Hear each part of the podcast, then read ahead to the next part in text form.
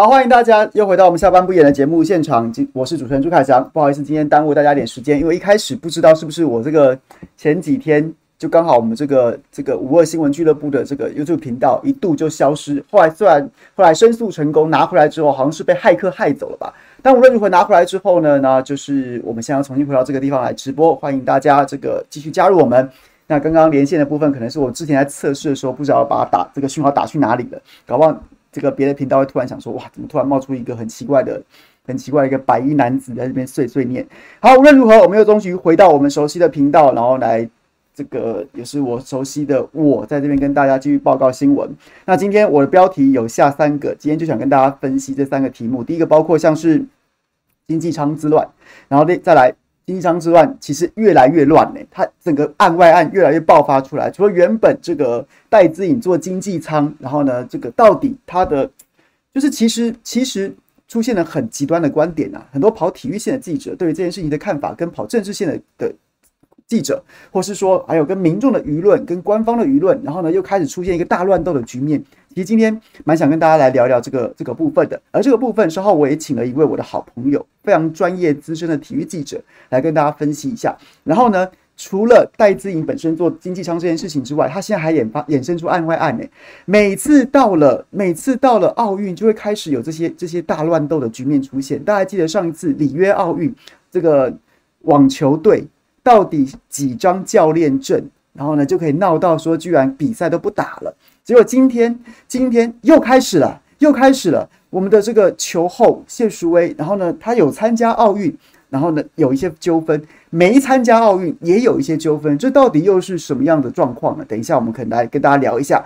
然后再来呢，高端之乱，高端这个之谜呀、这个谜的部分，就我本人稍后会亲自为大家来解释。但我们现在在聊天这个 Clubhouse 里面，我有邀请到一位我的好朋友。他呢，他是联合报资深跑交通的记者，然后我非常在意一件事情，就是现在其实有非常多非常多的新闻，包括像是包括像是疫苗啊，包括像是防疫呀、然后呢经济舱之乱呐、还有什么纾困之类的。但是有一件事情，如果不是因为疫情突然爆发，它可能会是所有台湾民众心中不知道诶、可能很多人甚至都有情绪创伤了吧？那家属的伤痛更不要说了。也就是呢，这个稍早之前爆发的这个泰鲁阁事故，然后呢，交通部。竟然突然公布了一个所谓行政调查报告，然后结果引发家属非常的不满，都觉得说，哎、欸，这个这个怎么好像有点避重就轻啊？然后呢，应该是应该是这个要负责任的政府，然后把责任推给包商，然后包商的角色又非常的模糊，然后同时呢，同时间呢还爆出家属说纷纷的在抱怨，然后呢在指控说政府原本的这个这个诚意在。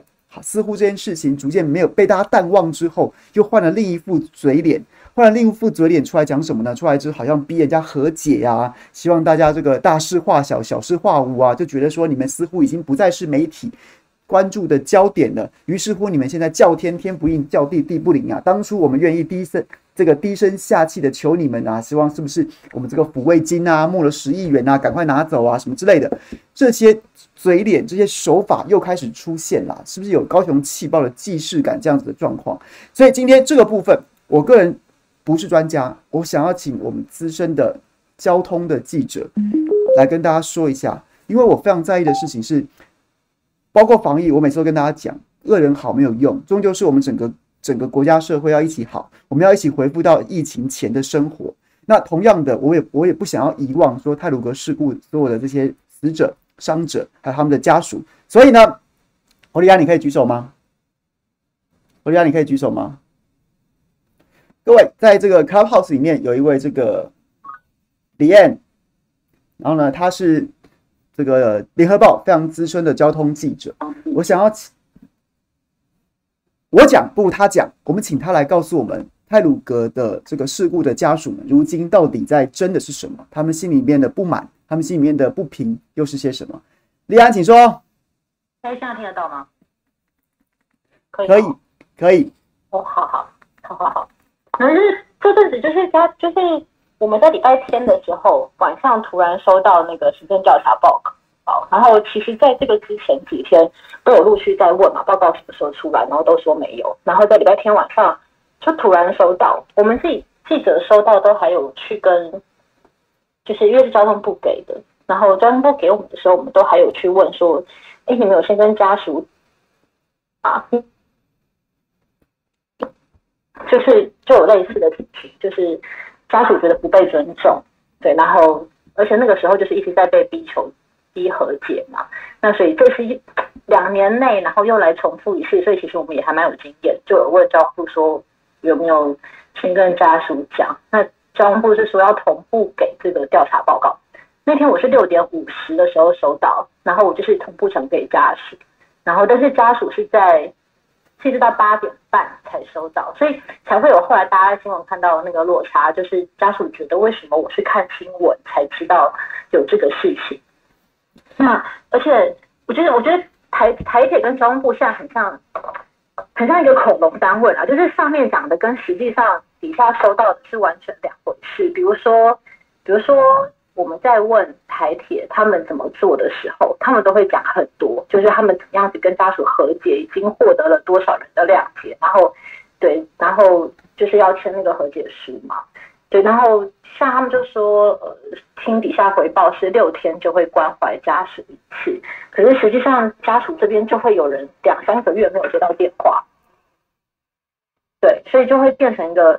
很大的落差，那当然家属会很不爽，而且因为他们就是，我觉得无论是普悠玛或是泰鲁格，大家都是想要一个真相，就是到底为什么会发生这件事情，跟以后有没有办法真的避免这件事情再度发生。利安，我打断你一下，我打断你一下，就是在报告本身啊，它本身，然后呢，你们从不管你跑新闻专业，或是说家属的反应，你觉得它最大有没有整理几点它最不合理的地方？这个报告，你说报告本身最不合理的地方吗？对，或是说，或是说，就是你们看，觉得说这跟这我觉得都都是，我觉得是都没有答案。就是你这些事情，因为很多像很多很多里面列出来的状况，比如说李义祥可能本来就不应该在这里啊，或者是呃，可能这个工程在上一次被调查的时候就已经发现它有缺口，但是没有说，但他没有说，那现现在如果再发生一次，那那那就是要怎么处理？就是比如说像他们后来。成立，比如说他们后来有去体检了，就是所有类似这样子有边坡的，就是临轨的工程，那有也停工了嘛？那后来也重新再复工，可是他们没有去说，呃，然后也他们也成立一个什么北中南东的那个横向协调处理中心，但他们没有说，如果再遇到一次，那会比较好吗？就是这个我们自己也都打上一个问号，就是没有办法保证不会再有一次泰鲁阁或是就是普悠玛事件发生。就它里面就只能列出 A，就是，所以它里面只能列出台铁怎么回应跟他们的调查，可是这个调查并没有真的呈现这个就是实际实际的状况。嗯，那家属实际的问题，那家属目前最的不满来自哪里？然后具体的诉求是什么？我觉得家属最不满的是。台铁跟他们讲的跟对外讲的都不一样，然后他们所有提出来的诉求，台铁都会都会就说好，那我们再去问上面的人，台铁没有办法回答他们，然后而且我觉得最不满的是不被尊重的感觉，我觉得跟那个带自己的那个很像，就是不被尊重，就是我我们说好要，比如说他们好之前开要开第一次协调会，然后在会议里中会议里就说呃不要不要那个。不要媒体来，不要媒体介入。那中间就有家属，就是最后还是坚持的录音嘛。那他们就在会议里面说好，那我们会有第二次的协调会。然后就最后就是翻脸不认账，就说从来没有第二次的协调会。然后家属当然会很生气呀、就是觉得你耍人哦。然后对，然后像和解赔偿这件事，就是还很多家属都没有想要，都还在谈。然后台铁就对外说，哦，已经大家都和解，很多人都和解，然后。进行到什么阶段？然后就本来说好疫情期间不谈的，然后最后都还，我觉得是那个不被尊重感会让人觉得很生气。和解是跟谁和解啊？是跟包商和解，还是跟国还是国赔这个要求？国赔啊，国赔，国赔，国赔可以和解的啊。呃，他那个是叫什么？他的那个那个他是签那个那个叫什么书？一下想不起来那名字。对，然后因为他们又都派来很多那个什么关怀员嘛，然后家属一开始也会把那个关怀员当成天使，但是其实关怀员也是被派来的，就是他们也没有，就是也没有决定权，也没有办法真的陪陪伴，就是家属解决他们的问题。所以就像那不跟高雄气爆有点类似，政府就扮演一个好像是从中协助，但其实他就是想要想要劝你和解，然后全想要劝你放下，他可以借此脱掉一些国赔，或是说一些民事赔偿的甚至刑事责任。那他这样对同样的状况又发生了吗？对，因为。就最后还是一样的问他台铁的责任是什么？他就是一开始列出那张表嘛，大家都看过那个那个陈述表。那在事实调查过后，他也没有变啊。那这些台铁的责任是什么？就是，但他他们可能最后都会说，这是司法调查要去解解决的事情。可是你升官了升官，然后对，然后没有没有没有没有真的去解决，这这些人都还是位置上啊。对，所以台铁的责任没有人去。现在好像像那个王维军，就是。那个那个以前那个姑姑，对，后来后来现在是林南署他们组成一个那个什么泰泰鲁格眼泪的那个发言人，他们现在修那个犯罪人保护法了，才有可能去解决到这个问题，不然代位求偿这个就跟你讲高雄细胞一样啊，就是最后还是就是真的该负责任的没有负到责任。我觉得其实公务员很多都是赌击哎，就是在报告里面如果。真的是呈像报告呈现，他们可能那个洞去年就有发现，然后实际上却没有真的把它装好，那谁去监督了？那现在的状况会不会又是一样？我问你最后一个问题，那所以现在就是，也许我们一般的听众，然后他想要关怀这些朋友，就或者是说我们作为媒体工作者，你觉得接下来我们该注意什么？然后不要不要放弃监督什么？要注意什么？哦，有很多人问我，我最近很多人问我说，现在到底还能搭台铁？我自己都不敢回应，就是它还是一个必要的。因为前阵子太鲁阁事件刚发生的时候，你记不记得那个前面又是那个那个苏花那个客客运撞车的事件嘛？对，那就有人问我说，那所以只能搭飞机嘛？就是去花东的路就真的很不安全。我们也的确还是想要一个一个去看到底这条路安不安全，但是。现在好像真的没办法哎，就是火车，我们好像也不能做什么。哎、欸，你是记者哎，你怎么你来这边散播这么这么负面灰色的的的的的言论啊？对，因为我确实不知道坐坐火车安不安全。好了，最后好，那我再问两个问题。我看到聊天室里面有朋友要问说，所以家属到底有没有拿到那十亿元的赔款呢、啊？拿的这个部分有没有分配上面有什么问题？然后呢，就是你说，所以他这些检讨报告讲说，关于什么包商责任啊，关于说什么什么未来要建什么边坡监测系统，这些都还没做吗？还没做啊，我我手上有有那个监测系统的那个完成表，也还也还没有啊，还没有啊，还没有做完，还在做，而且。那个太阳像泰鲁格，它是延宕的工程嘛？其实现在延宕的工程还是很多啊。然后像报告里面有写到一个是，呃，就是实际上他们回报完成的进度跟他们呃台点回报完成的进度跟实际上的进度是有还蛮大的落差，所以其实代表很多的包商是。不知道在哪一个阶段啊，回报的是可能已经快完工，但实际上还没，所以他们必须要去赶工。这个状况有没有被处理？就是报告还有呈现这个问题，但是它有没有被处理，还是只是又是上面讲，但下面有。当然，当然现在事故嘛，风声鹤唳的，大家可能现在会争取，但是事过境迁后，这个这个可能又会以台铁过去的这个经验来讲，它就是又会重新来过。好，谢谢。他们现在在推公司化，对啊。好，谢谢利安，谢谢，谢谢。嗯。然后呢，这个泰鲁格事故的部分，等一下我再帮他整理一下好了。这个我们的联合报优秀的交通记者跟我们带来最新的讯息。那同时间，我们在 Car p o s 里面还有另外一位，另外一位 Oreo 八二八。等一下，你先，我还没点你，你先不要出来讲话。他过去是我在中石集团的同事，他是中石中国时报，然后呢，中石电子报。然后呃，非常资深的体育记者叫李红斌。如果大家对王建民啊，然后大家以前有看过这个王建民的这个相关报道，这位李老兄当年就是跑去美国，然后呢，每年都去美国爽好几个月，在那边追着王建民跑的。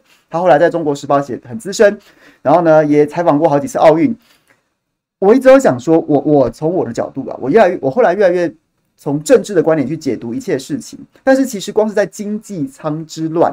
就有很多不同角度的解读，比如说政治记者的观点跟很多体育线记者的想法就不一样。比如说，就我就看到我很多过去的跑体育线的好朋友，他们其实非常不高兴的是说，是说每次到了奥运赛事还没开始打，就开始吵这些事情。那那毕竟大家都能接受说我们要给选手更好的待遇，但这件事情到底面谁是谁非？有人打奥会，有人打体育署，然后甚至署长都请辞了，然后有人打蔡总统，有人打苏贞昌，那甚至还有还有人，但现在是政治不正确，风向不对，然后还有人觉得说运动员自己也怎么样怎么样啊，教练怎么样怎么样怎么样？我们来听听泓宾跟我们讲一些不同的观点好吗？Oreo，Oreo，请说，你告诉我们，你今天写你今天写这个经济舱之乱写到哪里了？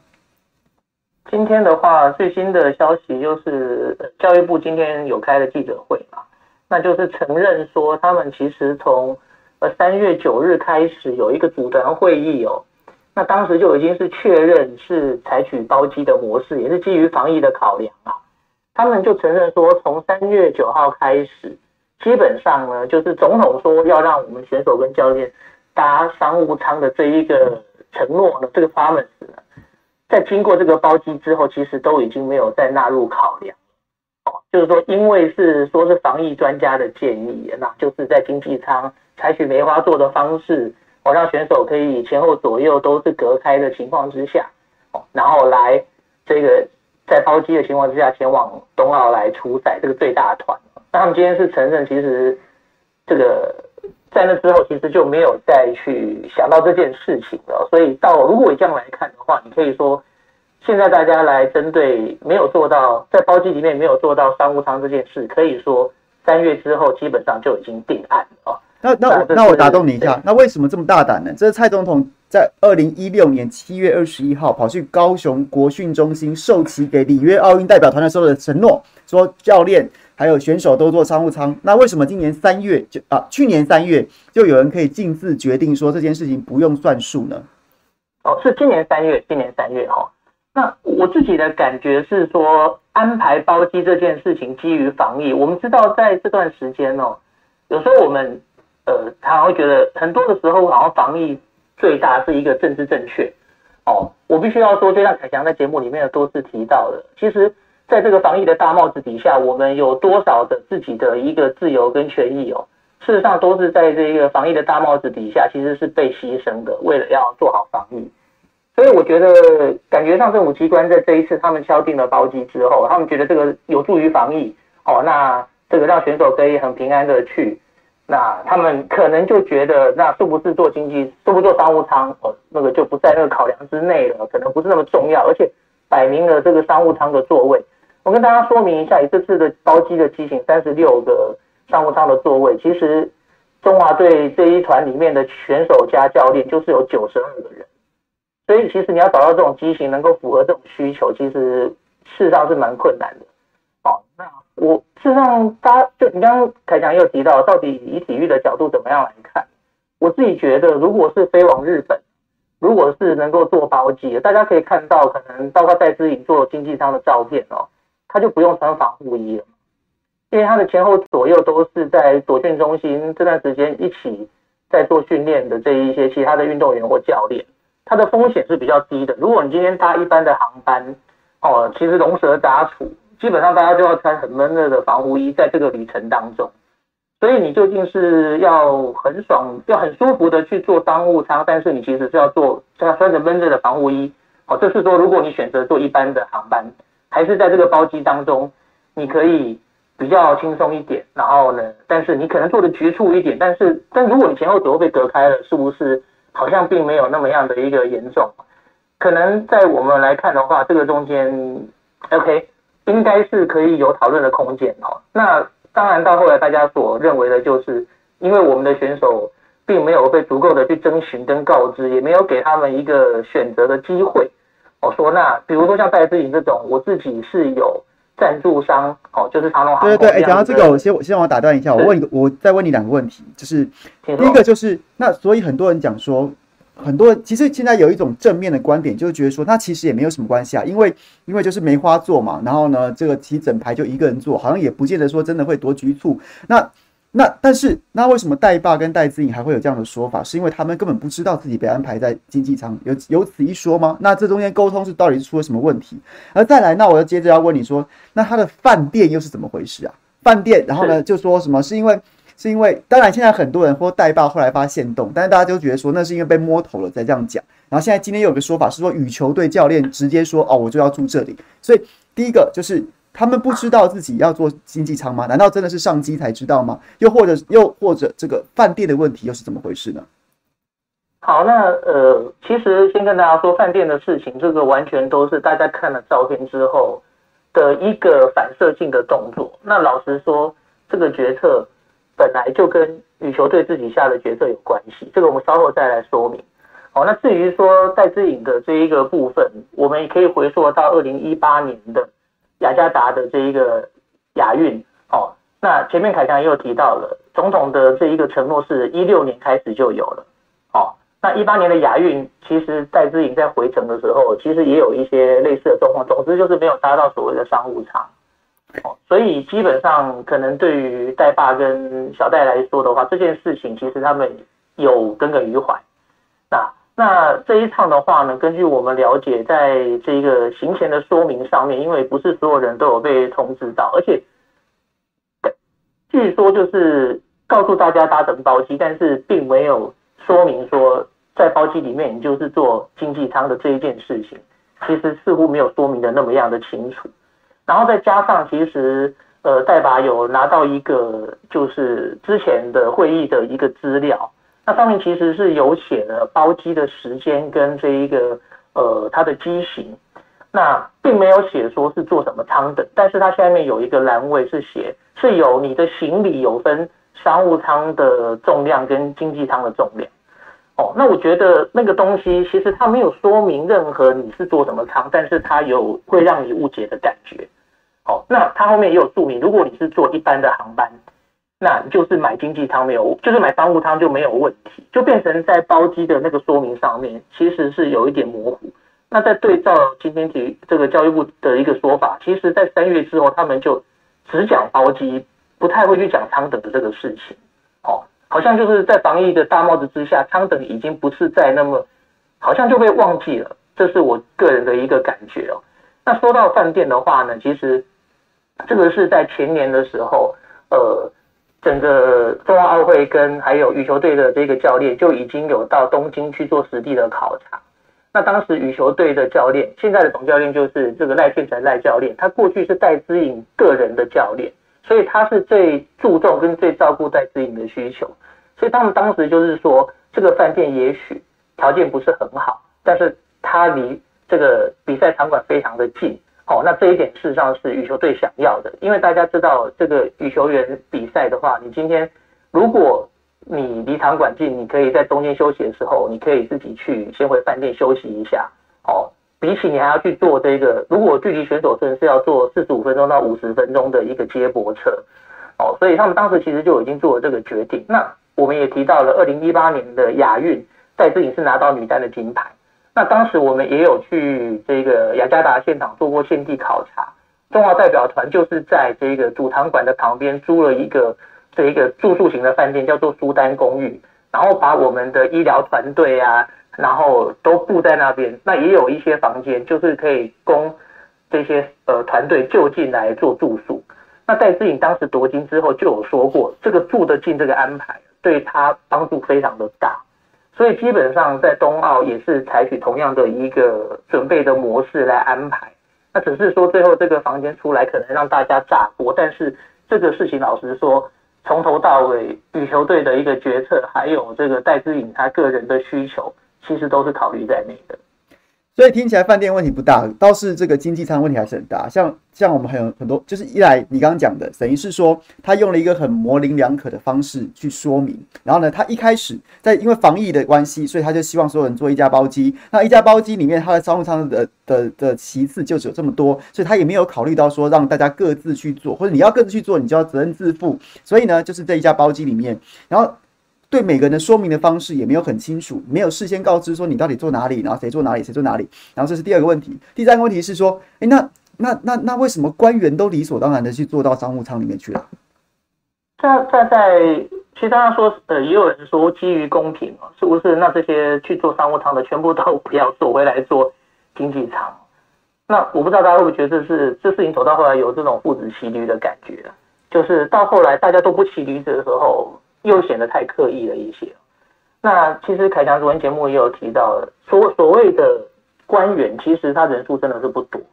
那其他的你说这些奥会的这一些呃我们的团长啊，然后这个总领队等等的，他们都是对于体育其实是拿出了很多的这个金额来赞助运动选手跟那赛事的这些呃企业的老板，所以也甚甚至国家奥会的主席也是代表我国出征。其实如果让他们去有这样子的待遇，我觉得是其实是合情合理的啊，对。所以，我另外一点就是说，我觉得在整到底包机这件事情上面，呃，去搭飞机的人认不认为我今天搭乘包机是对我好？可能我们传统上面由上往下的一个决策方式会觉得我这个安排很好啊，大家都不用担心啊。哦，可是我也必须要说，如果以近年我们呃，包括大家对选手意识的一个提升哦，代表队如果一直都用由上往下。我替你想，这样子的一个模式，可能都是近年来哦比较多的一个问题。我们过去会说运动员叫做征召，但是我个人认为，现在如果是来参加这种运动赛会，大家应该要是伙伴关系啊。也就是说，你今天来，你能够得到什么，我能够给你什么，然后呢，权利义务应该要能够清楚的讲，然后我们决定一定要一起做这件事情，这叫做伙伴。所以里面的所有待遇条件好或不好，因为我都已经接受了。但是往往这几年，可能包括今天你也有提到，可能在跟谢淑薇沟通的这方面，可能往往都还是会有这样一个状况，就是传统来说，我们还是会觉得。好，来，我打断你一下，那我我又要打断你了。我先跟大家报告，这个稍晚加入我们的朋友，现在讲话是中时，你现在中时电子报总监吗？还是副总监？还是副总编辑？副总，我我编制在中国时报体育组主任是。是，然后他来跟我们分享一下，说关于这次的经济舱之乱，从体育记者的角度，他的观点会跟原本从政治角度思考很不一样。那我刚刚看聊天室里面，果然就有很多朋友提出不同的看法。不过没关系，我觉得当大家听一听之后，你都可以有自己的想法，没错。那他前面讲了，包括饭店，包括经济舱。那接下来今天又一个新的，像谢淑薇，他又在他他讲说这个这个讲了一个名字嘛，然后结果他其实是好像是这个网球队的陪练的陪打的陪练员。那他的出现。又是又是什么样的状况？那这个这个又会引起什么样的争议吗？它的来龙去脉到底是什么？可以跟我们讲一下吗？OK，那我觉得其实有一个很简单的说明，就是如在谢淑薇的妹妹跟另外一位女将徐婕妤递补进来之后，等于这一届我们要来参加冬奥网球的人数跟上届一样都是五人的。但我们先忽略上一届最后谢淑薇没有出赛哦，也始终这样没有出赛。那在奥运的教练是采取总量的一个管制哦，所以其实大家记不记得上一届谢淑薇他在争取的就是要有第三个教练证这件事情，那最后就是并没有在他的角度来说并没有获得解决，那后来又采取一些补救的方式，那现在这一届以今天掀起的这个事情就是又就是又要争第三张这样子的一个意思。好那我就跟大家说，如在人数一样的情况之下，既然上届，如如果我们在这届可以拿到第三张的教练证，那上届就不会有问题了。所以事实就是这样，在我们如果是五个人，这个拿到奥运网球队门票的时候，你可能只会配配到两席的一个教练。好，那再加上呢，其实这次也根本没有配到两席，我们是以原本三人入选的一个情况之下，就是。呃，卢彦勋跟詹永然跟詹皓晴入选的情况之下，其实在这个东京的这一个呃筹委会只有配给我们一席的教练资格。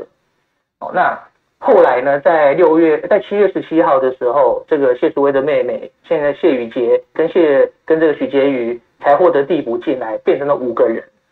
那可是其实，在国际奥会这边并没有再给我们多的教练的名额，所以。在今天早上发难的事情当中，老实说，又是一个呃，我觉得把事情弄得蛮歪的的一个情况。好啦，谢谢洪斌啦。然后呢，今天还有案外案，包括像是有人截图截了我们统一的图，然后说蔡成威，然后呢很生气的讲说什么他们不做包机就就就就都要确诊也没人管什么什么之类的。这种这种，你要不要简单跟我们讲一下？因为我其实我觉得这样就是有很不如不入流的，连连去连去。这个连去半套店都不带钱的这样子的这样子的名嘴是不入流的，可是呢，他又造成了很多困扰，他又把这个楼带歪了。你要不要简单跟我们讲几句，做个结论好了？好的，像这个事情的话，它的截图是在我们一个同业自己私人的脸书，并没有开公开。那我自己，我们也在想说，如果在我们私底下个人脸书，大家的一些朋友们之间的讨论，是不是要这样被截图流出去？然后有时候可能也是一些情绪化，或者是说今天的这一个主角，就我们前面提到是前奥会的主席这个蔡成威先生，那他这几年来其实是投入了非常多的这一个在对体育的一个赞助，是我们非常尊敬的一位算体坛的大佬。那他在今天可能因为行前的这一些风风风雨雨，我想会让大家感到蛮挫折的，所以可能在这一个留言板，在这个脸书里面，都是觉得好像都是自己的朋友，那先讲了一些这样子的话。那我觉得这你如果去看他的行为跟他支持体育的话，你就会知道他这个意思，这可能是气话，可能是对于有些事情的感叹。那最后被截图出来，用这样的方式，然后去去羞辱很支持我们体育的这样子的企业家们。我必须要说，我们体育很辛苦，愿意支持体育的企业家真的不多。那当大家来关心体育的时候，是要鼓励这种方式，事实上是在伤害体育嘛？我觉得这点是给大家思考的地方。好，谢谢黄斌，谢谢黄斌。然后这个，谢谢大家。我把这个麦克风拿回来了。我觉得为什么前面要请？要请利安来跟我们讲一下泰鲁格的眼泪到底发生什么事情。然后呢，在这个在这个经济舱之乱，也请洪斌来给我们一些不同的观点。其实因为因为泰鲁格的眼泪，我自认为我没有办法把这个新闻跑得比侯立安更好。那他也真的告诉我们一些状况，包括像是家属现在感受就觉得自己不被尊重。然后你所谓的泰鲁格的这个报告，哦，对不起，我刚忘记开 Clubhouse。这个泰鲁格的报告，他的问题就在于说他提出问题。他就仿佛是个评论者，他仿佛角色跟我对换，好像你你交通部你提出了说有这些问题，有这些问题，有这些问题，但是你没有告诉我你打算怎么解决，或是你做到什么地步，没有，他就提出一个这样的行政报告。然后呢，当初大家担心的事情又发生了，什么什么呢？就是包括家属现在也也在也开始在讲了。原本政府慈眉善目的，一方面跟民众募款，然后呢躲到躲到你是事故的肇事人呢，结果你把自己的角色给淡化、给隐藏了，然后你反而变成像是天使、守护天使一样，然后呢又是心理辅助啊，又是这个这个给钱呐、然后呢跟民众募款，让民众的情绪，然后呢借此然后能够得到缓解，然后跑去慰问家属什么什么，结果结果当新闻的热潮过去之后，你又露出了一样的嘴脸了。你要出一样嘴脸，说要不要赶快和解啊？然后这个国赔啊，哎呦，你这个可能不会赢啊！啊，刑事责任啊，民事责任啊，什么这个旷诉讼旷日费时啊，然后又开始露出这样的嘴脸，就完全就高雄气爆那一套。所以我当时我们就讲了，还有很多人觉得我们居心叵测，还觉得我们就是整整天就是散播负面情绪，在撕裂分化社会。告诉各位。手上有权力的人，掌握权力的人，他就是这么坏，你就必须把他想这么坏啊！因为他们的第一，他们他们最重要的都是掌握自己的权力啊。所以呢，当这件事情看起来会撼动撼动权力，林佳龙不就因此下台了吗？所以他对民进党政府是一个，也不要说民进党政府，对于当时执政的政府来说，他就有这么砂锅大的责任，他会因此要撼动他统治啊，他治理啊，他这个政府的威信跟跟跟正正当性的时候，他就会想尽办法。弯下腰来，低下头来，然后演一演的那个样子。但是转身之后呢，他终究想的事情是什么？你的死活干我屁事！我我我要保护我的权利呀！所以你最好这是不是赶快处理了啦？我我们还有很多事要忙啊！那个嘴脸就出来了。果不其然，当时我们这样讲还被骂。现在立安亲口证实了，现在状况又发生了。家属家属甚至也也出来反映了，他们遇到这样的状况。我为什么要花时间去跟他连线？刚刚一开始的时候，好像连线状况还不是很好，就是因为我觉得这件事情很重要啊。各位，就像我前面讲的，如果不是因为后来疫情爆发的话，泰鲁阁事件对很多对很多伤者跟死者的家属来说都是很重大的事故啊，甚至对很多民众、很多一般民众，你在那边看的这个那个假期。假期看了那样子的那些、那些、那些眼泪、那些伤痛、那些生离死别，很多人心里都有创伤啊。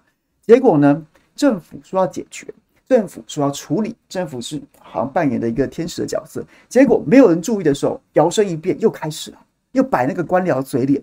然后现在家属出来了，我们不能让他们孤单了。这些事情必须要有人一直看着，必须要有人一直看着。所以我觉得这件事情，我愿意花时间来跟大家分析一下。然后在红兵的部分，就是我昨天在中广所以有讲，其实我自己因为过去我在新闻生涯当中有一小段时间，然后呢在跑体育线，然后所以有很多朋友也是过去的旧识。那当然后来我去跑政治之后，彼此的交集交集就没有那么那么密切，然后也不在同一个线路上面合作。那但是李红斌因为是一个非常机车的人，我们没事都会一直斗嘴，然后一直聊天，所以呢，我都一直会听到在这个事件上面有两两种不同的声音，两种不同的声音就是呢。政治线，然后现在开始猎巫，然后呢，像是比如说像时代力量、林颖梦啊，前时代力量、林颖梦他们就开始打体这些体育协会啊，这些奥会啊，都是党国余孽啊啊，这些人都多烂多烂多烂呐！但其实真正长期在跑体育的朋友都知道，记者都知道说，其实我们国家、我们国家政府哦，不是这些单项协会，不是这些这些这些协会哦，那他们其实他们给的资源跟预算都非常少啊。你很多时候，你当那个当那个当那个总会的什么什么什么什么协协会理事长啊，什么什么的，都是自己要拿钱出来的，拿钱出来的，三不五时发给选手加菜金，办活动，然后办比赛，赞助什么都是你去拉的。所以呢，所以呢，在这件事情上，每次也不是这件，每次都会有这种状况，就是变成大乱斗。然后呢，绿营的人现在民进党执政。然后呢，绿营的侧翼就会把所有责任都往这些体育单项协会上面推，把奥会往奥会身上推，借此来淡化政府的责任，借此来淡化政府的责任。那有很多的朋友，那也许他就不明就里，他就会对这件事情出现一些比较歪的观点。那我觉得也没关系啦，也没关系啦，就是大家都可以有自己的想法嘛，只是想要提供给大家一点不同的资讯。那就包起这件事情来说。我觉得红兵传递了一个我没有办法补充的视角，就是呢，证实第一项资讯就是我们的政府因为因为防疫的原因，防疫这个大帽子在，所以呢，他其实在今年三月就已经决定说，大家一起搭包机。那大家都一起搭包机呢？怎么样最安全呢？就是一起团进团出。我在我在国训中心，我在桃园机场，我就一直给你筛检筛筛筛哦，确定整机都安全之后，一起上飞机，一起下飞机，免得有人在在日本机场被筛检出来，哇塞，快筛阳性，我整团很多人不能比赛。所以呢，基于这样的需求，基于这样的目标，所以呢，他们早就决定了，就这样子一架飞机去。所以蔡总统当年的承诺，什么大家都当商务舱什么什么，很多人今天提很多不同的看法，不同的看法，然后说你可以让他们去搭别的包机啊，你可以让他们多包几架飞机啊。这些案，这个案，这个这个念头，在今年三月的时候就已经不存在，不存在官员的脑海当中了。所以，所以你完全完全有资格去骂说这些官员混蛋，不把总统的承诺当一回事。但是，但是他们也不是。完全没想过现在状况比较特殊，所以在这个标，在这个在这样子的一个拉扯之下，呈现这样的局面。我只是觉得说，就从新闻工作者的角度来说，我们该骂的骂，资讯先还原，大家大家可以有可以有自己的想法嘛。然后呢，所以三月份就决定就是让这样子团进团出，用包机的方式来避免因为疫情造成的很多这个赛事之外的一些一些状况发生。这是这是一个基础的资资讯，然后呢，对，我想红兵也没办法回答这个问题哈，就是为什么没有多包几架飞机？但多包几架飞机，就是还是会有很多其他的问题嘛。那你要说这是因为官员因循苟且，这是因为他们多一事不如少一事，我也认同，我也认同，我也认同。那最大的问题出现在哪里？最大的问题就出现在我刚刚才知道，原来雅加达亚运之后的回来的时候，原来戴资颖那时候也被也被降等啊。蔡总统是二零一六年在里约奥运的授旗典礼上，授旗典礼上面亲口承诺说，未来重要的教练啊、选手啊，参加这个重要的比赛，都一律都以搭商务舱为主。确实有这样的承诺，所以二零一六就承诺了。理论上来说，二零一八年雅加达亚运就应该适用，甚至戴资颖也是拿金牌的选手。结果我刚听刚听了彭明讲，才知道原来他回到台湾的飞机也也没有坐到商务舱啊。所以那那难道这？这是新仇旧恨一下涌上心头，所以代办难难道那那这个当时情绪上来，好像似乎就变得很合理了，很合理。那回头去讲，至少在这个部分有出现很明显的疏失啊。就是如果你觉得今年的状况比较特殊，你要好你要好言相劝呐、啊，你要好好的跟人家讲啊，你要好好的跟人家讲说今年状况比较特殊，那这个舱等。舱位啊，就是我们是这样子安排的。那可能会有选手做到做到经济舱，那但是保证经济舱是这个前后左右都隔开的，你绝对不会说好像我旁边坐一个旁边坐一个高壮的举重选手，大家都塞在这边，不会不会发生这种状况，会会是怎么样怎么样怎样？那根根据洪斌刚刚的说法，就是这个部分显然没有沟通好，没有沟通好。那我觉得这个部分确实是属实啊，这没什么好没什么好讲的。那官员为什么要做？我觉得官员为什么要做？这两这分两个层次。我觉得官员该不该做？我觉得官员。你就你就不该你就不该做了，你就不该做。但是但是官员全部被赶出商务舱，能空出几个位置呢？我我稍微看了一下那个座次表，算了一下，大概不到不超过十个吧，不超过十个吧。大家以为三十六个商务舱都被官员给坐满了，其实不是啊，大部分是教练啊、防护员、物理治疗师之类的。然后呢，都是他们坐坐大最大宗，还有包括奥会啊。这样子的这样子的人，那我觉得奥会，我跟洪斌持一样观点，因为在奥奥运这样的场合，奥会主席，中华台北奥会主席，其实就是国家的脸，他会在奥会有有很多这种应酬的场合啊，然后他，我我觉得他做商务舱，我不会我不会觉得怎么样，我觉得合理，就像是外交官一样。那扣掉奥会主席啊这些高管啊，他们可能要把这就是一个外交场域嘛，然后再扣掉扣掉教练。你真正把那些体育署、教育部的官员全部赶出去，你能空几个位置出来？你能空？你空不到十个啊，空不到十个啊。那戴资颖，然后我们请请他上座商务舱。李志凯、鞍马王子有没有资格？我觉得有资格啊。来来上来上。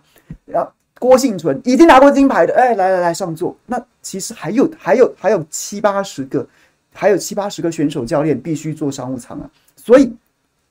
所以，如果我们只看到说官员给我滚出去，不要做商务舱，那好像反而只看浅了。应该看深一点，就是我觉得沟通的问题，沟通的问题。如果你觉得防疫重要到这种程度，那你刚刚讲的风险控管，我也觉得还我还听得进去。那如果你早就决定要这样，你就应该从头到尾就跟人家好好讲，好好讲，状况很特殊，不，今年状况不是这样，所以今年会变成这样。那如果真的有有有有球员或是有选手，他他觉得不行，我就是要在飞机上好好休息，我就是要商务坐商务舱。那未尝不可，像是像洪斌刚讲的，也许戴资颖真的可以决定，真的可以决定，接着决定，我也许要带防护衣，穿防护衣，然后呢，我可以坐长荣的长商务舱，但是我也许我你那你就必须要，你可能就会要承受那个风险，万一你这架飞机上面有其他人确诊怎么办？那当然有朋友讲说，那我就包多包几架，这当然也是可以，也是可以的办法。只是我们官员显然对于今年特殊状况，你明知有特殊状况，你却没有好好处理，这是无可回避的问题。所以 OK，给大家一点不同的观点，给大家一点不同观点。然后饭店的部分，饭店的部分，那也有很多朋友觉得很生气。我没有要帮谁讲话，我只是在整理这个资讯，就是羽球队去看过啊。然后呢，戴志颖的前教练戴教练他也去看过啊，他觉得 OK。然后戴志颖就好像也觉得 OK。那有没有比较好的饭店？我看到网网友查出来有更高级的饭店，然后也是奥会指定的，然后其实离羽球场馆更近。那为什么不去住呢？我不知道，还是洪斌你要补充？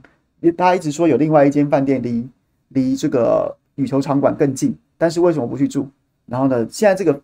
等于是说，现在这个确实羽球队认证，教练看过，然后他觉得 OK。但是还有另外一间，你怎么不去住那一间呢？这个我就没办法回答嘞，我没办法回答，只是也给大家不同的思考的方式。那最后刚刚讲到这个谢淑薇今天在脸书隔海隔海隔空开火，就是点名，好像又跟这个詹家姐妹的恩怨有点关系，就是一个陪练员陪练员的，为什么你可以你可以在奥运里面，我妹妹我妹妹打进奥运女双，却不能用自己的教练，为什么？那刚刚洪斌有解释，最后他讲到是什么？讲白了啦，就是温朗东啦，就是温朗东这个嫖妓不带钱的、不带钱的名嘴啦。然后呢，他呢就截了我们一个跑体育线同业的脸书，而这个跑体育线同业的脸书呢，跟这个前奥会主席蔡成威是朋友。然后呢，蔡成威呢就是针对前一经济舱风波当晚的那些风暴，他其实就讲了。一些气话就讲说，好了好了，你们都自己走了，你们自己走了，你们都自己负责了。然后如果确诊，不要怪人呐，类似这样的话。然后呢，不知道是谁截的这个同业的脸书，那显然也不是针对同业，是针对蔡成威来的。然后温朗东就针对蔡成威这段话大做文章。那我就觉得，嗯，其实我就觉得蛮没品的。一来他不是公开的，二来是二来是，你就把它去脉络化，你就把它去脉络化，然后呢，就是你就只想公审他嘛，你也没有想要讨论事情，就只想公审他嘛。那对，没品的人我们就不多说了，我们大家只要记得他嫖妓不带钱最没品就好了，好吗？诶，我看到有人举手，CJ，等一下我让你发言好吗？来，回来讲我的专业了，刚刚。泰鲁格的眼泪是立安的专业，然后呢，经济舱之乱是洪斌的专业，请他们来跟我们分享不同观点。高端是小弟的专业了。我觉得高端这件事情非常之扯，非常之扯啊！然后现在高端走到这里，很多朋友其实都这几天都一直在私讯我说，我们还能做什么？怎么办呢、啊？我不想打，不想打，怎么？那这个会不会就是要逼我们打？我说真的，我不知道。我说真的，我不知道。然后呢，我觉得昨天最扯、最扯的一个一个新闻是什么？就是呢。其实在我第一时间爆料高端的数据非常非常糟的时候，应对变种病毒非常糟的时候，那时候高端在隔天，他选择一个大炮打小鸟，打我这只小小鸟这样子的策略。而他那时候的炮手是谁？其实我觉得他也不是炮手，他没有打，他没有在开炮，是高端这家公司决定要对我对我开炮，对我提告，同时呢派出一张白脸的菩萨，就是我们有这个这个台湾史怀哲之称的连家恩医师啊。然后呢，其实我也是那时候才知道他去高官当高端当这个什么公关执行长啊，国际事务及公关执行长吧，这样子的局，这样子的的身份。然后呢，他他这个下午在我被告的那一天的下午，先去了先去了这个新台湾加油许贵雅主持的节目，然后呢晚上又去廖小军的节目，然后他同时也跟这个阿关的节目，阿关就是呃这不是新闻五七。这个东森财经台的新闻，然后他就在扮这个白脸，然后之后关于所有这样子的一些回应，高端告我，然后呢是这是黑脸的局面，律师来干，然后白脸就是用连家恩医师过去的声望，过去累积的这些民众对他的这些信赖，然后扮演白脸的角色，然后呢，但是昨天东森新闻，东森新闻专访连家恩医师，然后呢却有一段话让我觉得非常惊讶，而且呢他不止值得惊讶。个人的态度，然后呢，也让我觉得说，你真的诚实吗？你真的诚实吗？诚发现在什么地方呢？表现在什么地方呢？就是因为现在大家在追究，我昨天跟大啊，前天跟大家讲那个脉络，我觉得太太无耻，太不可思议了。你面对这么多质疑，面对这么多吹哨者愿意站出来，然后呢，提出这些质疑，你完全不回应。你既然在礼拜天加班开会，秘密的通过紧急授权。你在急什么？你原本说，你原本说七月底要审查，你原本说七月底要审查，然后呢，吹哨者一个一个站出来说你不应该通过审查，你应该要好好的回应这些质疑的时候，结果你不是，你不是稍微跟一般人一样，发挥一点良心，发挥一点道德勇气，停下来说清楚，再去好好审查，你是你是马上把黑箱拿出来照的严实严严密密的，一点。光都透不出来的，就先过再说，就先就先让他木已成舟啊，就先生米煮成熟饭呐、啊。你们再怎么吵，关我屁事啊！礼拜天就这样子通过，就这样通过。然后呢，谁通过的不能讲，谁通过的不能讲，会议记录不能公开，有没有录音录影？到现在大家都看过，连对不对？大家都看了 FDA 怎么审查，怎么审查辉瑞，怎么审查莫德纳，什么审查这些疫苗的的美国这边，然后陈时中就出来继续。陈时中还在继续消耗他那所剩无几的、所剩无几的的的一点点公信力啊！除了他的粉粉，我觉得这台湾这个社会大部分人已经不相信他讲什么了。他继续在那边胡扯、胡言乱语，什么会伤害专家的表意权呐、啊？人家在审辉瑞疫苗的时候，连续八小时直播，哪一个哪一个专家的表意权被伤害了？而且这件事情根本在逻辑上面站不住脚。今天我是高端疫苗生产者。我的疫苗被朱海洋这种坏蛋，被朱凯翔这种垃圾，被朱凯翔这种造谣者攻击，我会巴不得把所有资料，就像当年柯 P 在后面贴了整排的 MG 一四九。当然这件事情有很多人会讲说，我仔细看之后还是很多问题啊。但无论如何，你会巴不得大家来看，你会把你所有的资料，朱凯翔只拿拿五页出来，我把整本给你看，然后就贴满你背后的墙上，大家来看，朱海洋这个混账，他乱讲我们疫苗，我们疫苗超好的。一方面是因为从商业的角度来说，你应该巴不得解释清楚，以免人家不打。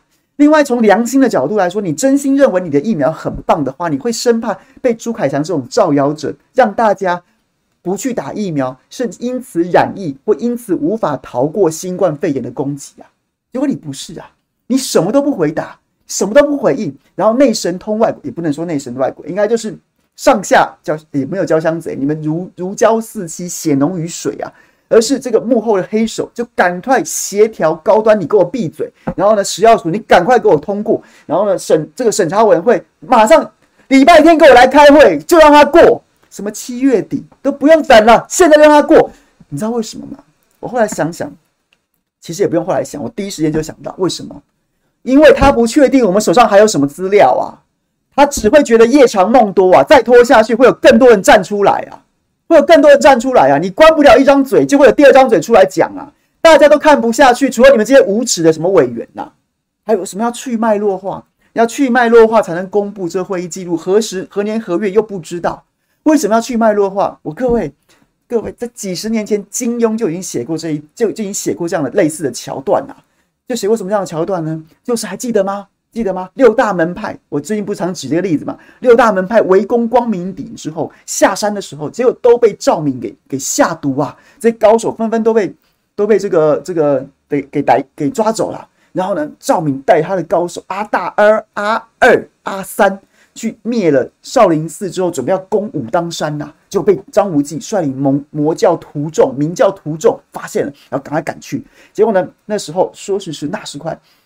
这个赵敏带的人正准备要正准备要围剿围攻已经受伤的张三丰，这时候这个还好，青翼福王韦一笑轻功过人，他最先赶到武当大殿上去，然后就问说：“这个，因为他那些人赵敏那些人全部都在伪装成是明教中人呐、然后呢，韦一笑就问他们说：‘哎，报上名号来，报上名号来。’结果呢，对方就反唇相讥啊，我们就已经在模仿明教了，你还要我报上名号来？”你这一问未免太蠢，那韦一笑怎么说？韦一笑说：“没错，是我问的蠢啦，是我问的蠢啦。你你干尽这干这种事情，将当韃子的走狗啊！你报上名号来，会辱没了祖先呐，会辱没了祖先，还是别说好啊！就是这样子啊！你当个审查委员，这种疫苗做得好，保护大家，保护全人类，这种福国利民，这个祖坟要冒青烟的事情，你居然在那边隐姓埋名啊！”隐姓埋名这种事情，这哎，这祖坟要冒青烟的，八代十八代祖宗都觉得说，哎呀，我儿子、我儿子、我女儿干得好啊，我这个弄出这样疫苗来啊，结果不是，你名字不敢露，你在那边讲些五四三的，你还不敢让人家知道是你讲的，那代表什么？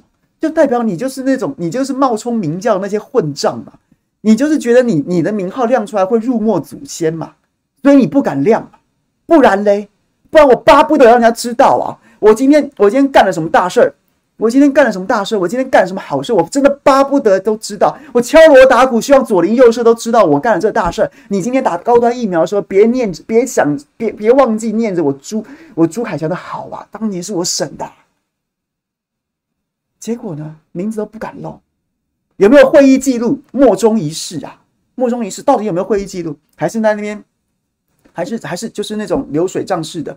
今天正大的刘洪恩，刘洪恩教授，他其实也点出一个关键呢、你说你要公布会议记录，你不要只公布那种流水账，A 讲了什么，B 讲了什么，C 讲了什么，D 讲了什么什么的这样，不是，你要告诉我们他真实的数据，你要同时公布啊。你们是基于什么样的数据做出这样子的判断，有这样的发言，而不是只是流水账的 A 讲什么，B 讲什么，C 讲什么，A 又讲什么，D 又讲什么，呃、F 又讲什么。这没有屁用，终究是那份科学数据，那份科学数据到底基于什么？这个要公布啊，这要公布啊，有打算公布吗？没有，连有没有录音录影？录音录影之所以会成一个议题，就是刚讲的美国 FDA 连续八小时直播啊。我说真的，他那个东西很多人应该听不太懂啊，但是人家就坦荡荡啊，人家就坦荡荡啊，甚至我都觉得很多专家学者在利用那个机会在 show off，在跟大家展现我的专业，我的权威。我的侃侃而谈，我的风度，这这这其实就是一个个人公关呐。你真的做了好事，你会别人知道，对你来说是有有帮助的。也许，哎，也许，也许就有节目找上你。哎呀，朱凯翔讲得很好，很专业。未来我我们这个我们这个新闻台啊，就聘他当公卫的这个资深受访者、专业受访者。哎，这也许是一种一笔商业收入啊。然后或者是哪个研究案，哪个大学，哦，觉得朱凯翔讲得非常好，那我礼聘你去当讲师、当副教授、当教授。然后或者是哪一个企业要委托什么研究案，哎，我委托凯翔，这些都是你都你都不能理解说，这不是疫苗诶、它一个好的疫苗，它是救人呢、欸，它是它是胜造七级浮屠的这样子的一个的好事。结果你居然要搞得这样子闷声不吭，礼拜天偷偷去开会，把它审过了，到现在什么资料都不敢拿出来，连名字都不敢告诉人家，就是鸡鸣狗盗之辈才会这样。然后呢，录音录影，昨天这则这则这则东森新闻，我觉得看了之后我真的是毛骨悚然呐、一方面我为我为了我为了高端。我为了食药署，为了卫福部，为了指挥中心，到底在干什么勾当？为什么要这样强强奸民意？通过通过高端疫苗紧急授权，为此感到忧伤。另外一方面，我也为连家恩医师举一把同情的眼泪啊，举一把同情的眼泪啊！大家看一下，花三分钟的时间看一下这则报道。高端疫苗 EUA 的审查，外界一直质疑过程为什么不录影也不公开。但高端现任的国际暨公共事务处处长连家恩说，当天审查会议其实有全程录影。当天的这个会议呢是全程录影的，那所以呃，我想他录影不应当是说呃放出来让所有人看，是说呃有懂的人是专家，那他想要更深的了解，他可以用他的管道去做这样的了解。大家就要问，既然有录影，为何不能公开？连家恩说，这是因为会议的专业数据要提供给专家来看，避免外界有更多的议论。电影也有分级，有辅导级、限制级。哦，那你如果是太小的孩子，你要看这辅导级，你要爸爸妈妈陪着看才有办法。所以，就很多很专业的东西呢，它需要呃懂的人是一个专家来陪你做解读。对此，指挥官陈时中也说，部分审查会议的学者怕被猎污，因此也不希望录影画面公开。只是同样是疫苗审查，国外明明就有公开影像的潜力。我想哦，这个呃，它是有录影的，所以相关单位有疑虑的，我想我我他们可以去查，然后起来做调查。连家恩接受专访，强调 EUA 过程有录影，但之后又透过高端公关对外表示，所谓的有录影是他当天有听到一些机器声音，是他个人的认为。到底有没有录影，还是要以食药署对外的发言为准。至于中研院士陈培哲直说，高端的综合抗体效价是没有意义的数字，他连看都不想看。连家恩也提出反驳。我们从头到尾都有参加 WHO 的这些相关的会议，所以我们看到这个知识累积到今天呢，所有的证据呢是累积起来，是发现说用综合抗体效价呢预测这个疫苗的保护力的预测力是相当强。EUA 到底有没有录影？内容要不要公开？陈时中之前就说不会录影，未来会用去识别化的方式公开部分文件，到底有没有录影，恐怕又成了谜团。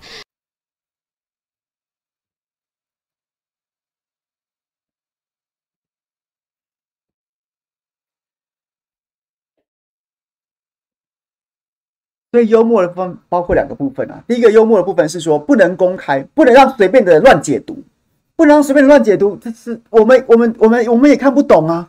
我们我说真的，我们就算跑新闻跑新闻到这样跑跑新闻这么多年，就算跑医疗卫生的记者，恐怕也未必都看得懂。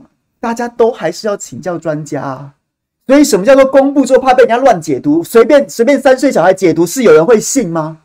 那根本也不会造成你什么损害啊。你是怕被不同意你的专家解读，你是怕被不赞成你的专家解读啊？那所以你是怕人怕被解读吗？不是啊，你是怕其他的不受你控制的专家讲出你不想听到的话。所以我们是问题吗？我们是问题吗？李丰斌很懂体育啊，李丰斌又会讲足球，又会讲又会讲棒球，他会讲他会讲疫苗疫苗疫苗吗？他讲疫苗，有人会相信吗？有人真的相信吗？就像我当时要把这些资料丢出来，我也要请教很多专业的人呐、也要请教很多专业的人呐、我才敢讲，不然我连写都写不出来啊。所以这是问题吗？说穿了，你不是怕被人家解读啊，随便乱解读也没有也没有杀伤力啊。你是怕被你无法掌控又有专业的人，像陈培哲这样的人解读之后。就会让就会就会产生很强大的杀伤力，而且你相信这样的人应该还不少啊。所以呀、你可以控制的人才不敢不敢讲话。陈培哲每天讲话的时候都是连名带姓的，这这不就立刻比较出来吗？这是第一个。第二个，第二个，连家安说有录影呢，连家安说有录影呢，有录影啊。那、你陈世峰说什？为什么说没有嘞？连家安说有录影啊，陈世忠说说没有啊。那所以连家跟陈世忠谁先说谎？谁说谎？连陈连家安跟陈世忠，我毫不怀疑的，毫不怀疑的，我会相信连家恩呐、啊。结果呢？结果呢？结果高端的公司打电话给东森的记者，哎、欸，没有啊，连家安听错了，听到机器在响就会，哎、欸，什么年代了？现在机器既然录音录影，难道机器还会咔啦咔啦作响吗？那就不是录影机啦，不是录音机啊，那可能是国家机器在动吧，对不对？那样说不是录影机器动得很厉害，是国家机器动的发出的声音吧？荒不荒谬嘛？真的完全不完全不演啦，完全对我这个名号，我就觉得我受之有愧啊！我说我不演了，结果你们更不演。你们就是如此的粗暴，剧本写的这么烂，对白那么烂，你还照样念，还照样演，什么都敢。哎，所以各位，你觉得有没有录影？我觉得有啊，我觉得有啊，但是不能给你看呐、也不能承认呐、那如果不是一个，如果不是一个天大的阴谋，有什么不可对人言的、甚至这件事情，甚至这件事情，如果真的对，真的好的话，你。你三分颜色都要开染房啦，结果你现在把它藏成这样，不惜说谎，也还不止说谎嘛，不惜睁眼说瞎话也要掩盖，你就知道这这里面有多臭啊，多臭多脏啊，多不可闻闻。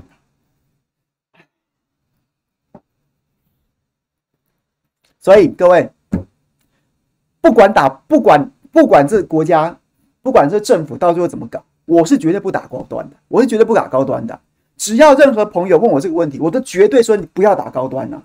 你现在有机会打 AZ，有机会打莫德纳，或是未来你要赌一把去打 BNT，就去赌，就去等，千万不要让自己打高端呐。这是两个问题啊。第一个问题是，第一个问题是我们打疫苗，打疫苗的目的是什么？保护自己，保护家人。它是一个不知道保护力的疫苗，所以会会造成什么？你会危及自己，危及家人啊。你有可能染疫呀。你有可能染疫啊，或是你有可能以为自己有保护力，却传染给家人，就完全就就是这样子啊，就是这样子啊。所以我是绝对不打。当我走到最后的死胡同，只剩高端在我面前的时候，我会立刻买机票飞到国外去打别的疫苗。就这样子，这是我个人，我个人好不好？你可以不要听我的，但我如果你问我，我就给你这样建议。而我个人的选择就是，如果我非打高端不可。我就立刻买机票出国去打别的。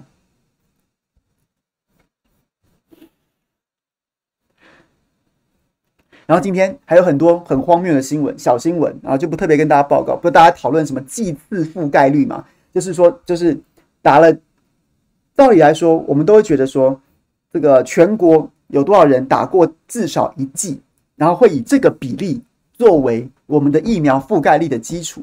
结果，我们的总统。然后呢，指示了指挥中心要用剂次覆盖率，覆盖率。然后呢，什么意思？就是打第一剂，假设有百分之五十的人打过第一剂，然后百分之二十五的人，其中百分之二十五的人还打过第二剂，那加起来算了，加起来算，加起来算，借此，然后呢，这个这个什么什么什么剂次覆盖率就会变得比较高啊！这真的白痴到极点，白痴到极点了，白痴到极点了！大家听得懂这是什么意思吗？听起来很复杂。照理来说，五百分之五十的人至少打一剂，我就会觉得我我们我们大家的印象就是说，至少百至少至少这个覆盖率是百分之五十。然后结果呢，把第二季的人打的那第二季也加进来算，那它的覆盖率就会变得比较高啊。可是还是只有百分之五十的人打过疫苗啊。这件事情这件事情有多白痴？有多白痴？就差不多一家四口，一家四口，一家四口吃饭。吃一碗饭，每个人都吃一碗饭，会觉得哎呀哎呀，OK 了，OK 了，差不多垫垫肚子，OK 了。但是大家都要吃两碗饭才会真正吃饱，真正吃饱，真正吃饱。然后呢，如果如果只有两个人吃到饭，两个人吃到饭，那它的覆盖率，那它的覆盖率是百分之二十，百分之两个人吃到饭，它是百分之五十，百分之五十，百分之五十。然后呢，如果有两两如果两个人分别吃啊，对，两个人吃到饭，它的覆盖率，两个人吃到饭，它的覆盖率是百分之五十，没错。然后呢，如果这两个人再吃了第二碗饭，吃了第二碗饭，覆盖率就变百分之百了。剂次覆盖率就变百分之百了。两个人，一家四口，一家四口，两个人吃了饭，另外两个人没吃饭。这两个人在吃了第二碗饭，这两个人还是没吃饭，但覆盖率已经变百分之百了。就是这样子算的，就这样算的。那你觉得这样白不白吃？这两个人饱了，这两个人饿死了，这两个人饿死了，这两个人吃两碗的，看看起来覆盖率百分之百，达标赞。两个人饿死了，这个已经白痴到我刚刚刚刚数学都算错了。差不多就这个意思啊，差不多这个意思啊，你你你可以接受吗？你可以接受吗？剂资覆盖率可以吗？你可以接受吗？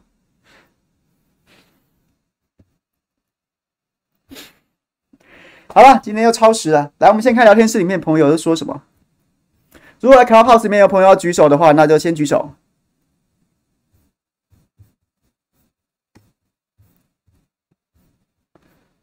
不搭胖。简单来讲，就把外交机密预算拿来，还有防疫的预算一堆拿来包个三四台不行吗？嗯，对，这确实是很多朋友现在的质疑啊。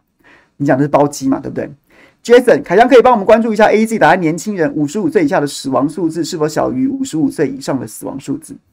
哦，这个要看卫福部有没有公布这样子分年龄的统计，我们来查一查看看。Long You，泰鲁格的台泰鲁格的台铁改革和体育协会的改革都是政府承诺过的，但是最后都摆烂当没事。JGH，既然记者来了，不如顺带一提今天的 NBA 总冠军决赛。我永远记得八年前看到这个字母哥啊，字母哥他就是这个连英文都不太会讲，然后看起来干巴巴的。你要我，你要我在八年前能够预言说他在八年后可以在这个这个总冠军战的这个决胜战拿五十分，然后他可以在第他可以在西东区冠军赛淘汰掉 KD 这个这样子的这个这个篮网队，我是绝对不相信的，但只能说。只能说，对，很励志的故事。于凤儿有十亿的预算，省下的钱是放在哪？洪洪伟志体育署署长是什么时候到任的？招标过程是由谁决定的？能否公开？好，范廷伟，请教一下，民众捐款受难者家属有拿到吗？应该是有拿到，但是呢，他就是拿这个民众的善款去，希望能堵你的嘴啊。家属现在抱怨就这些啊。我除了善款，民众捐给我，我收，我我我觉得。就是对，合情合理嘛，但是我也想要在司法上面，在国赔上面，在民事、刑事赔这个官司上面争一个公道。但是政府就是拿善款就想让你闭嘴，然后呢，希望你不要再追究这些责任。这就是高雄气爆的套路啊！我那时候就写了，现在果然发生了，果然发生了。好，来，武天你要说话是吧？来，请说。好，大家好，大家好，那个。我今天想要讲一下，就是跟各位谈一个现象，就是说，民进党每次做错事情的时候，他们都习惯把基层把基层拖出来当挡箭牌。我帮各位回忆回，就是回忆一下过去，之前防疫的时候。啊，都说不要骂政府啊，政府做的很累很辛苦啊，然后就把第一线的医医护人员拖出来说，你在骂政府就是不挺医护人员，不挺第一线医护人员。事实上，这个说法就是错误的。遇到这种情况，请勇敢的回他，基层归基层，政府归政府。好，那我们回到这一次戴资颖这个事件上，一样也是哦，就是。就现在开始，网络上有些风向说啊，你看这些人现在就上来骂政府啊，然后你看这样骂一骂，这样是不是会影响到那个我们的国手他的心理状态？实际上的状况应该是，各位去声援国手的时候，跟他们说一声加油，这样就够了。另外呢，我们的态度很简单，就是国手好好比赛。那政府这些破事情，就我们来出力就好。所以你政府跟那些护航仔不要在那边讲说会影响到选手，你们就是没做好才会影响到选手，不是骂了你们才会影响选手，要搞清楚，这就是他们最常搞的认知作战。对，我今天想讲大概就这样而已。好，谢谢武天。然后呢，对，认知作战，反正什么事情只要不合不合民进党政府意，不合侧翼的意，就是认知作战。那你喜欢讲，你就继续讲。我想讲什么，我还是会照样讲，好吗？然后呢，刚刚看到 CJ 举手。那我点你了，你要说话吗？Invite to speak。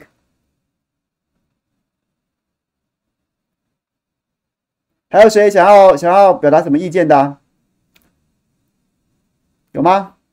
大家今天这么客气啊？还是因为大家现在讲到今天又加班讲到六点十八分，大家肚子饿了，想要去休息，想要去吃饭了吗？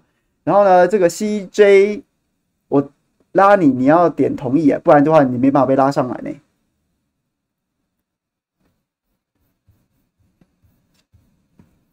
好，如果没如果这个是不是断线了？那没关系，还有机会。反正我天天在这。今天礼拜三，明天礼拜四，明天礼拜四，然后呢，礼拜五都下同一时间都要下班不演了。明天下午的时候会去中天大新闻大报告，晚上傍晚五点一样在下班不演了见大家。然后呢，礼拜五早上比较有趣，礼拜五早上我会再跟赵老大，然后直播十点半，在他的这个赵康赵康观点。上一次。我上次上次很好笑，上次他不是邀我去他的这个什么网红国家队直播嘛？那原本是他要跟我对谈，结果呢，就是因为我很怕干呐、啊，你知道，我只要一一觉得这个是没有人讲话的时候，我就会觉得干的受不了。然后所以说呢，我们两个那时候又不熟，然后开始之后，我就只好一直问他问题，问他问题，问他问题，结果搞了半，就最后变成原本好像是要访问我，然后听听我分享，就变成好像我在访问他，就他讲的比我还多。所以，我们这个礼拜五早上十点半会再来直播一次。那这次大家想听什么议题啊？想听什么议题的话，就欢迎大家，你尽量留言给我，告诉我你想你想听我们聊什么。然后呢，礼拜五礼拜五一样会在下班不演了。然后礼拜五晚上，礼拜五晚上，然后呢，我会去去佑正的正常发挥的节目。